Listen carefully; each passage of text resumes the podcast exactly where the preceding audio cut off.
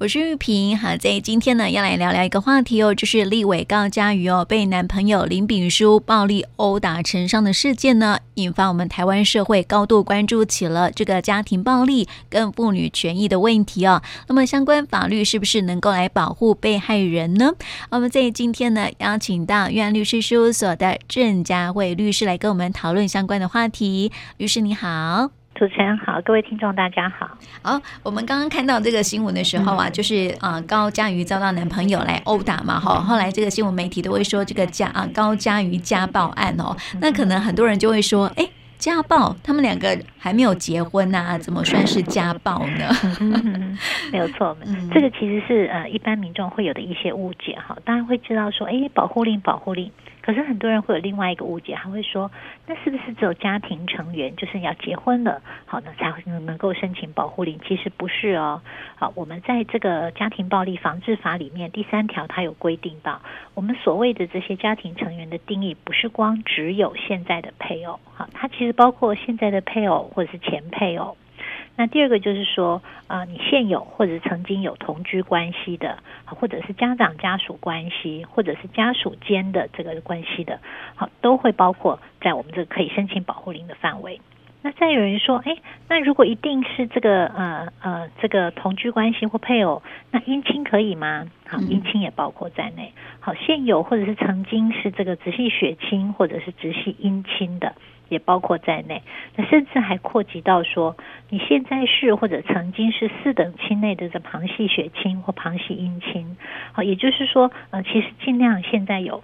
扩大了这个啊，它的一个保护的层面，所以呃，现在这些只要你是同居的家属之间的关系，或者甚至你有姻亲或者四亲等内旁系的这些血亲关系的话。都可以来申请保护令。嗯，发生在家庭里面的都算是家庭暴力了哈。是没有错。那其实我们还听过民众也很可爱，他们就说：“哎，那那如果这个刚刚呃律师讲的是同居关系，没有同居的，是不是也包括在内？”嗯，好，其实这个确实哈，之前有过一些争议。那后来呢，呃，我们这个法律也发现了这个漏洞，所以后来呢，我们已经有在修法，在六十三条之一里面，他也就说了，好，也就是说。啊，这个如果你是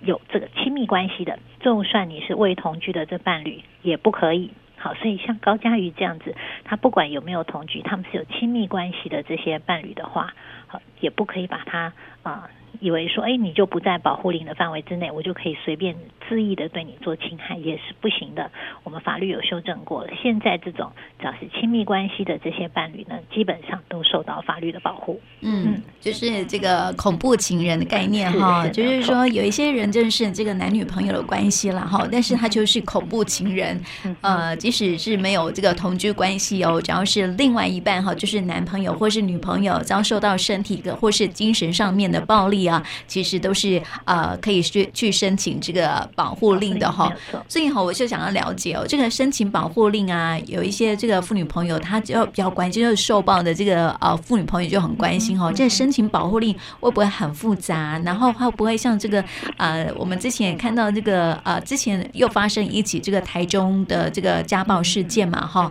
那个妈妈有叫警察来哟，但是警察说啊他没有怎么样啊，所以就不能。不能不能处理啊，或是什么的，会不会很麻烦啊？申请保护令？嗯，这个也是很多民众会担心的哈。其实我们政府对于这个呃家庭暴力的防治哈，非常的用心。所以现在只要民众认为啊，你有受到这个家暴状况，你去警局，其实警局现在都有专专门的这个警员是受过训练的，他会啊这个陪同你来填写这个保护令的申请书。好，所以基本上呢，呃，这个申请书也尽量的把它格式化，也就是说让民众很容易的用勾选的方式，尽量不要让你用问答的方式，因为常常很多人就是说，我们发现，呃，他们对于法律文件，或者对于法院的东西会觉得好像很艰深难懂。好，所以我们现在呢，其实对于这个申请书，如果你是透过呃这个警察局这边来做协助做申请，它其实的那个呃范本哈，它其实有尽量用勾选的方式，那里面会非常的清楚哈，就是说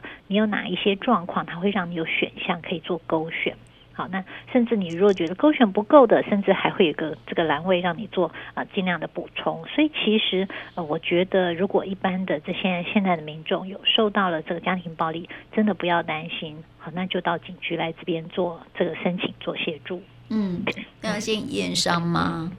啊、呃，应该这样讲哈，验伤是举证的方法之一。那我们其实，在受到家庭暴力的时候，它的举证方法很多种。那如果当然你有验伤是会加强，好，那我们另外提醒就是说，验伤尽量要第一时间。有有些妇女，她们其实自己会挣扎，就是说我到底要不要对我的这么亲密的这个伴侣提出这个保护令的申请？所以有一些她会在犹豫。那我们会建议你可以犹豫，可是尽量你还是第一时间做这个保全证据的动作，也就是说你可以去验伤。那验伤之后，你要不要来申请保护令？你可以稍微考虑一下。嗯，那不过我们另外第二个要提醒说，其实现在医院也有通报的义务，也就是说，医院如果有发现有这个啊家暴状况的话，他们也有依照规定要通报。好，所以呃，这个民众其实呃也不要太担心，因为通报是多了一层保护。他们会透过通报系统之后呢，呃，各县市政府的社会局，他们就有专责人员会来做关心。但是这个关心跟所谓的申请保护令还是不相同的，就是说他们会关心，是因为他们在这个行政机系统上面有呃一些资源可以给你的协助，他们会尽量的来啊帮你做这个呃一些提供。但是是不是保护令，原则上还是会申请，还是会尊重你的这个决定权。嗯，除非是有一些，比如说他可能是确实是呃一些弱势的哈，他们可能对于自己是要申请，他可能没有办法有呃自主的决定，或者说他可能是一些未成年人，好，那这时候社会局才会介入。所以我我是提醒啊民众，如果有这个需要，尽量还是啊不要这个呃延迟，那能够有的这些。像主持人刚刚讲的，呃，收集证据的动作，不论你是去验伤，你是拍照，好，或者是说啊、呃，当下你是在呃路上有监视器画面可以调阅，或者是说有证人，好，那都可以啊、呃，做一些证据保全的动作，嗯。对，那我想问一下，就是说他有没有这个去申请哈？是不是有所谓的这个法律的效期啊？譬如说你要在事发之后的多久时间？因为在台中的那个家暴案呢、啊，他是说啊六个月了不能提告之类的，有这样的这个这个申请的一个法律的效期吗？应该是这样讲哈，保护令的申请它有一个急迫性啊。也就是说，我们通常会认为保护令是希望要尽快的核发，来保护当下它有一些急迫的状况，需要受到这个保护令的保护。那如果你说呃已经超过了呃很久的时间，那之后也都没有在新的一些这个呃家暴的事件产生，那表示他可能没有需要用到保护令来做给你做这个立即的一个保护。好，所以我们会讲的是说，他并不是在讲说。呃，你过了多久不就不能申请？而是说，我们尽量希望这个保护令是能够达到有这个立即的保护你的效果。嗯，所以民众其实我刚刚虽然有说你有犹豫的期间，但是当然你如果说，哎，这个今天发生家暴之后，你过了半年，过了一年，那那确实可能法院会认为这个是不是还有继续产生家暴的呃这个需要，而需要来这个。啊，合法保护令就会在这个部分来做斟酌，嗯，所以可能还是要请民众要注意。嗯，是。那如果说哈，像那个台中的那个案例哈，他是说啊，就像高嘉瑜也是哈，他有被这个软禁，限制他的人身自由哈。他在发生事故当下，他是没有办法去报警的，或是没有办法去验伤的哈。那可能是关了一阵子的时间，那这个会这。该怎么去处理呢？或者是呃，该怎么样去做后续的在法律上面的一个呃处理呢？是，其实他呃呃会比较需要考虑的问题是怎么来举证。就是说，诶，他如果呃宣称说被害人说我有被软禁了一段时间，所以我可能在受到伤害的当下，我没有办法去验伤，那我没有办法呃有第一时间的有证人看到我身上的伤，好，或者是那其实这是在举证上的问题啊、呃。不过我们要讲就是说，呃，我们通常有的时候会看到哈，虽然他可能有一些证据不是这么齐全的状况下，有一些被害人他还是很勇敢的申请这个保护令，好，那。啊、法官其实可以有很多的佐证，比如说他可以有一些传来的家人哈，那比如说会发现说，哎，这个小小男生或者是呃这个被害人，我们可能一段时间都找不到他，好，一段时间都没办法跟他联系上，跟平常的状况不符合。好，那再一个就是说，呃，人其实受到侵害，他的那个精神好会跟前呃之前。安全的时候，那还是会有相异，所以我们其实也有看过啊、呃，有次申请这个呃这个心理咨商师来做一段时间的咨商，嗯，那也可以从这虽然不是直接证据，但是是一个间接证据，也会发现说他是不是有一些呃创伤后的症候群，或者是不是有一些呃什么样子的受伤害的一些呃反应出来，那这些可以来作为一些佐证。那另外就是说，还有我们其实也看过很多的加害者，他们其实有的时候心里是会呃后悔的，就是说打的时候虽然打得很凶，但是有时候也是会后悔。我们其实也看过不少啊、呃、这个案件，就是说加害者到了法庭上的时候，他们是会坦诚自己的错误，然后也会接受法院合法保护令。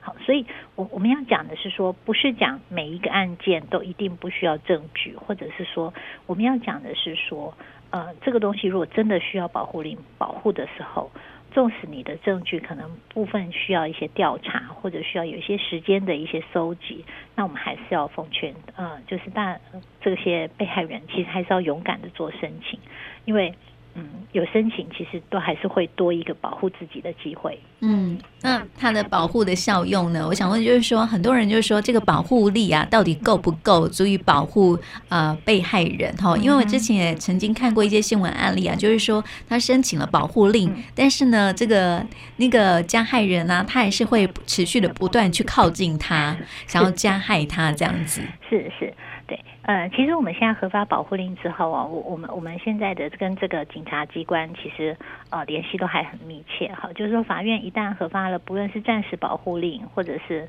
呃这通常保护令，它都会有一份寄送这个呃当事人之外，它有一份直接寄送到当地的这个辖区的警局或者是派出所。那派出所的员警呢，他就会拿着这个呃保护令来跟这个加害人哈再一次的跟他提醒说，法院现在已经核发了。好，那你不可以有，呃，要依照法院上面的这些行为，不论他讲的是说，呃，你这个不可以去再侵害，好，或者不可以再骚扰，那甚至有一些他是会限制，比如说你不可以靠近他的住家一百公尺，或不可以靠近他的上班场所，好，或者有时候是对未成年子女不可以靠近他就学的这个场所，好，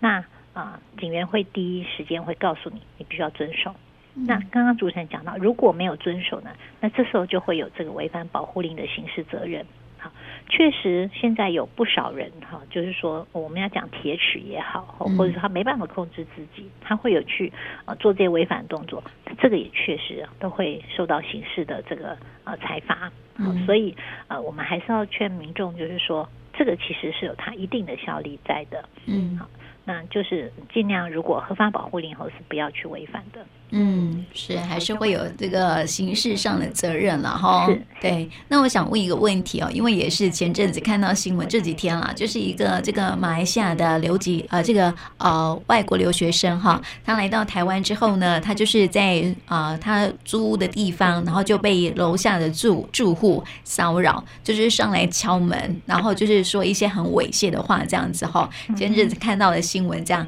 然后呢，这个呃他去报警的时候。后啊，警方好像也只能够劝劝，就是说，就跟那个女学生说啊，你就是我会跟他说，就是叫他不要上来，那你要好好的保护自己。那我就觉得这句话听了好。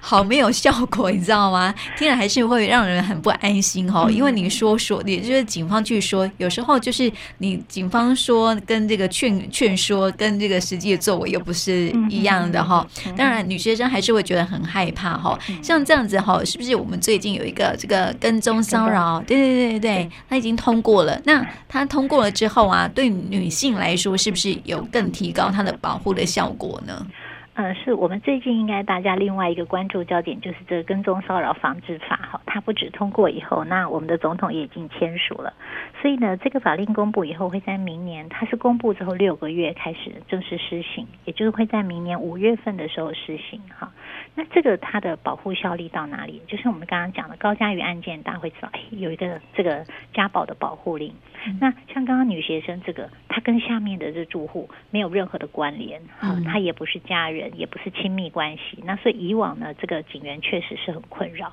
因为他没有一个呃法条可以让警员可以来呃制止这个楼下住户的行为，除非他可能有，比如说他有骚扰，确实有性骚扰，那可能会有这个性骚扰防治法的一个适用。好，或者是说他有其他的一些呃不当的骚扰的时候，我们是不是可以用社会秩序维护法来处理他？可是就像刚刚主持人讲，如果他呃继续上来，那女学生还是很害怕，我们感觉没有一个更强而有力的一个工具，嗯、所以我们这次通过这个呃跟踪骚扰防治法里面呢，它就会呃让这样的一个状况，也就是说你的这些骚扰的行为哈，其实它有八项的这个骚扰行为。样式是比较多，不过像刚刚讲到的这个学生的这个状况，他其实就会呃认为是一个呃对呃这个女学生的一个骚扰状况。好，而且呢，如果这个这个住户他不是一次，他可能有两三次，嗯、那他就符合呃法条规定里面的，他是对特定人一个反复或者是持续的一个呃违反他意愿的一个骚扰的状况。嗯，那这时候呢，我们依照我们新的这个跟骚法的规定。你去报警以后，警员呢就会开一个告诫单，还会有一个书面的告诫，那会这个请这个行为人要制止这个行为。如果你被核发了这个书面告诫单之后，你在啊、呃、这两年之内你还反复的有这个行为的时候，那这时候呢，我们这个被害人就可以去申请。保护令，它不叫家暴保护令，它就是一个保护令。哈，嗯、那这保护令呢，就会有一些制止的行为，比如说你不可以再有骚扰，或者甚至不可以接近。它其实跟家暴的保护令一样，它也会有限制，有一些你不可以再靠近。哈，嗯，那所以呢，这个原则上它的保护力就会更强。嗯、那它更有效一个就是会跟家暴的保护令一样，如果他违反的时候，一样会有刑事责任。好，他也会有一个三年以下的刑事责任。那而且他还有一个是，如果你去骚扰的时候，你是带了这个攻击性的武器的话，那他会把刑度加重。嗯，好，他加重成五年，就是最高五年。所以其实我想，这个应该会有一定遏制的效果。哈，就是说希望呃这些追求者啦，我们以往会说他是过度追求者。哈，其实这些行为都是不应当的。好，还会造成这个人心上面的极大的恐惧。好，所以。呃，就是可能一样。我们将来明年五月份之后，我们新的跟骚法上路以后，如果这个呃被害人发现了这些情况，其实现在我们已经有法可以处理了。嗯，就是所谓的这个痴汉，然后。好，痴汉追求真的是有点恐怖的事情，因为它会不断的出现在你的生活周遭这样子。我们之前也看到新闻啊，有的是跟到这个上班的地方啊，不断的寄性骚扰啊这些这样子哈，所以真是让这个女性朋友会觉得这个啊、呃、生命好像会遭受到一些威胁哈，因为不晓得他会做出什么样的举动这样子哦。如果跟骚法这个正式上路之后啊，可以对女性朋友有多一层的这个保护这样子哈。但是我想问佳慧律师哦。我们刚刚讲到的这个暴力哈，几乎都是跟这个这个啊用这个肢体暴力有关系哈。但是我发现说，就是在各种的暴力形态当中，然后其实以精神暴力盛行率是最高的诶。没有错，尤其在家庭暴力里面有很多，我们所谓是它并不是身体。我们刚刚有讲到，呃，保护令它会禁止你在身体或精神上不法的侵害。其实精神上的意思就是，我们常常会有一些精神上的虐待。他可能会，他不是暴打你，他不是呃这个踹你，可是他就会每天用一些言语不停的羞辱你，骂你三字经，或者说对你人格的长期的一些贬损或侮辱。好，其实这个东西可能有一些民众会忽略掉，其实它也是家暴行为的一种。嗯，也就是说，不光只是用手或脚来踢，造成他身体实质上的损害。如果长期的用这个言语上的暴力，他基本上也是被禁止的。嗯，是，所以这个举证是不是很难呐、啊？你看到就是有一些那种精神暴力啊，他就骂你脏话啊，然后或者是说随时都要知道你的行踪在哪里呀、啊、之类的这样子哦，就是觉得说好像很身心都会就很俱疲的感觉哦。这种看不见的、看不看得见的，你还可以去验伤，但是看不见的怎么样去取啊、呃？这个取证呢？嗯哼。没有错，我们其实现在发现，呃，大部分哈，在这一类的这种言语的暴力上面呢，大部分用的现在比较多的会是用录音的方式。好，那有些民众会担心说，这个呃，是不是有妨碍秘密的问题？那我们就是再次提醒，如果你跟这个呃，比如说我们两位在呃谈话当中，我的录音，那就基本上就是没有问题的。也就是说，我们所谓的这个妨碍秘密是你不能去录别人的录音，嗯，好。可是如果说，比如说你今天跟你的伴侣在对话，那你的录音原则上是被许可的。好，所以如果这个时候这个伴侣的这个啊言论里面他有贬损、他有辱骂，好，那这些你的这个取证上面基本上都是会被法官采信的。还有就是说，其实我们也碰过，有一些不只是他对话的时候会辱骂，有些人可能在这个讯息的对话上，哈，言语也非常的这尖酸刻薄，嗯，好，那或者甚至有的时候是家人相处的时候也会看到，所以这个时候其实啊，我们刚刚讲的录音，或者是说你们的讯息对话，好，甚至有的时候家人都可以当做你的证人，嗯。对，所以这个都是可以去呃举证的啦，哈，是。啊、呃，就是要我们要对暴力，不管是肢体上的暴力，或是精神上的暴力，或是其他的这个暴力行为啊，我们都要零容忍哈，就是呃保护自己的方法就是一定要去报警啊，然后举证、报警做处理，这样子才可以远离伤害。是是，我我们其实还是鼓励，就是说，呃，对自己有利的东西，大家还是要呃不要太害怕。嗯、那呃，因为基本上人身安全应该是第一追求的目标啦。哈，如果你的安全都获得保障的时候，那其实基本上其他的东西才有这个商谈的可能性。对呀、啊，我们看到很多的这个家暴妇女会勇敢的站出来哈，就是要保护自己嘛哈。可是吼，有时候说很心酸，就是勇敢这两个字。就表示说，女生、啊，就是通常被被家暴的那个啊、被害人啊，其实都很不敢站出来，当然有很多一一些原因了哈。是是，因素很多。嗯、其实我们看这一次这个高委员的例子，就是一个哈、嗯。你想，嗯、呃，他基本上就是在为民喉舌的委员，其实都会有他自己的考量。那更何况是我们一般的好家庭成员。其实现在不只是只有妇女哦，那我们发现有不少的家暴，甚至是在这个呃父亲这边，或者说在先生这边，我们有看过一些。好，那其实。呃，所以我们其实是鼓励说，只要你是有受到不法的侵害，哈，不论你是男性或女性，我相信这个呃家庭暴力防治法或者是将来的跟踪骚扰防治法都可以给你一定程度的保护。嗯，好，我们在今天哦就了解到这个家暴法的规定啊，还有申请如何申请保护令啊，还有这个跟骚法的一些相关的规定哦啊，希望能够啊对呃收音机旁的这个朋友们有一些的帮助哈，也期待大家呢能够勇敢站出来，如果遇到暴力事件了哈，勇敢站出来来保护自己了了哈。那么今天就谢谢江慧律师，谢谢你，谢谢。